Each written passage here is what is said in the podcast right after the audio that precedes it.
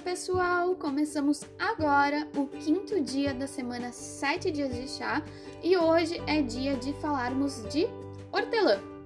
Além do chá de hortelã ser delicioso, eu particularmente amo, ele tem diversos benefícios à nossa saúde.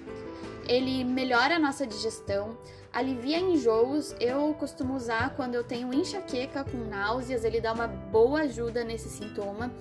Alivia congestão nasal e alguns problemas respiratórios, porque ele abre as vias aéreas, então é bem legal tomar o chá e fazer inalações.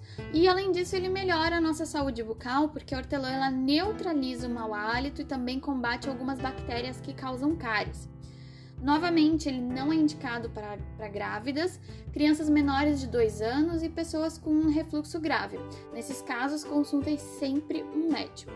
Mas para quem pode, hoje a gente vai ter um vídeo falando sobre a infusão da hortelã e também entramos no clima de sextou.